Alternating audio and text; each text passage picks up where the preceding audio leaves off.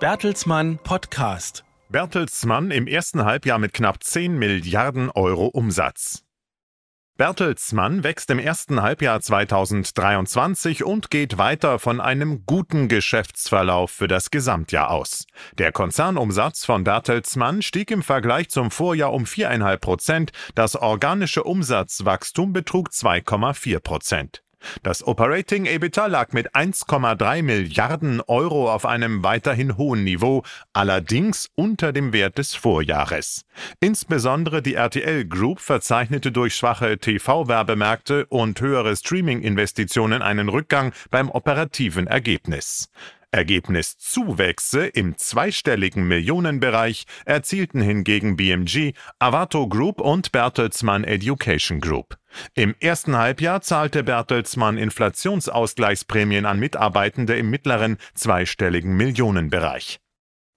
Das Konzernergebnis betrug 260 Millionen Euro und lag damit unter dem Wert des Vorjahres. Ursache hierfür waren unter anderem das geringere operative Ergebnis sowie diverse Restrukturierungen. Hierzu gehörten die Neuaufstellung des Publishing-Bereichs bei RTL Deutschland, die Neuausrichtung des US-Geschäfts bei Penguin Random House und die Tiefdruck-Standortschließungen bei Bertelsmann Marketing Service. Thomas Rabe, Vorstandsvorsitzender von Bertelsmann.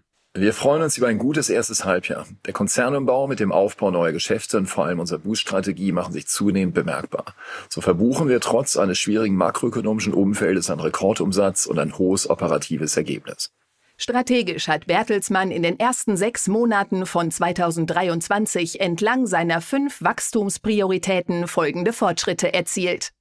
Bei den nationalen Media Champions erreichte die RTL Group einen deutlichen Zuwachs. Die Anzahl der zahlenden Abonnentinnen der Streamingdienste RTL Plus in Deutschland und Ungarn sowie Videoland in den Niederlanden stieg um 34 Prozent. Die Sender von RTL Deutschland legten im Zuschauermarkt zu und bauten damit die Marktführung weiter aus. Im Februar 2023 kündigte RTL Deutschland eine Neuaufstellung des Publishing-Bereichs an, um sich künftig auf Kernmarken wie Stern, Geo, Brigitte und Gala zu konzentrieren. Mehrere Verlagsmarken außerhalb des Kerngeschäfts wurden zum Verkauf gestellt, bereits verkauft oder eingestellt. Mit der Verlängerung der exklusiven Übertragungs- und Streamingrechte für die UEFA Europa League und die UEFA Europa Conference League sicherte sich RTL Deutschland attraktive Sportrechte bis 2027.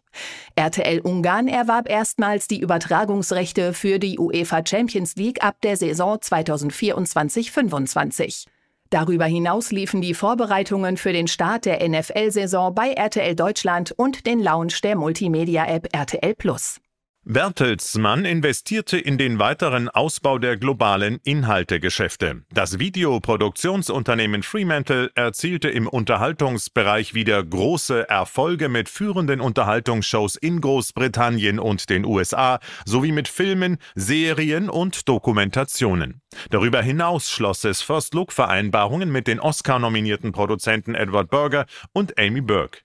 In den USA stockte Penguin Random House seine Beteiligung am Verlag Source Books auf einen Mehrheitsanteil auf und erwarb das Verlagsvermögen des Sachbuchverlags Callisto Media.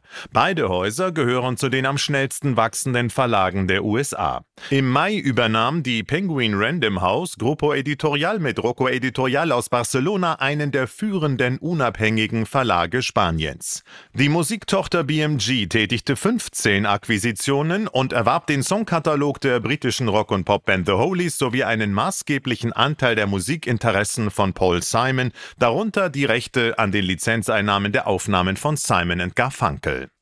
Das Standortnetzwerk im globalen Dienstleistungs- und Logistikbereich von Avato wurde durch den Aufbau neuer und den Ausbau bestehender Distributionszentren insbesondere in den USA und Polen erweitert. Zudem wurden neue Kunden unter anderem aus den Branchen Healthcare, Tech und Fashion gewonnen. Der Finanzdienstleister Riverty trieb die Entwicklung neuer und die Weiterentwicklung bestehender Geschäftsmodelle voran. Dazu zählten Dienstleistungen rund um das Thema Mobility as a Service oder In-Store Buy Now Pay Later Lösungen. Der IT-Dienstleister Avato Systems schloss unter anderem neue Partnerschaften mit Unternehmen aus der Energie- und Versorgungswirtschaft. Am 26. April teilte das französische Unternehmen Teleperformance mit, alle Aktien am globalen Customer Experience Unternehmen Majorel erwerben zu wollen. Bertelsmann kommunizierte daraufhin, dass es das geplante Übernahmeangebot für seine Anteile in Höhe von 39,5 Prozent annehmen wird. Die Übernahme steht unter dem Vorbehalt einer kartellrechtlichen Überprüfung. Werbung. Zudem firmieren die Marketing- und Druckgeschäfte seit April unter dem neuen Namen Bertelsmann Marketing Services und umfassen nun auch die Content-Agentur Territory. Bildung. Innerhalb der Bertelsmann Education Group setzte AFIA, ein führender Anbieter für medizinische Aus- und Weiterbildung sowie für digitale Lösungen für Ärzte in Brasilien, sein dynamisches Wachstum fort, das durch höhere Erlöse aus Studiengebühren und wachsende Studentenzahlen angetrieben wurde. Hinzu kommen die Effekte aus der Übernahme von zwei medizinischen Hochschulen. Durch die Übernahme erhöht sich die Zahl der Medizinstudienplätze bei AFIA auf über 3000 pro Jahrgang. Aktuell studieren damit rund 21.000 Medizinstudierende an AFIA-Hochschulen.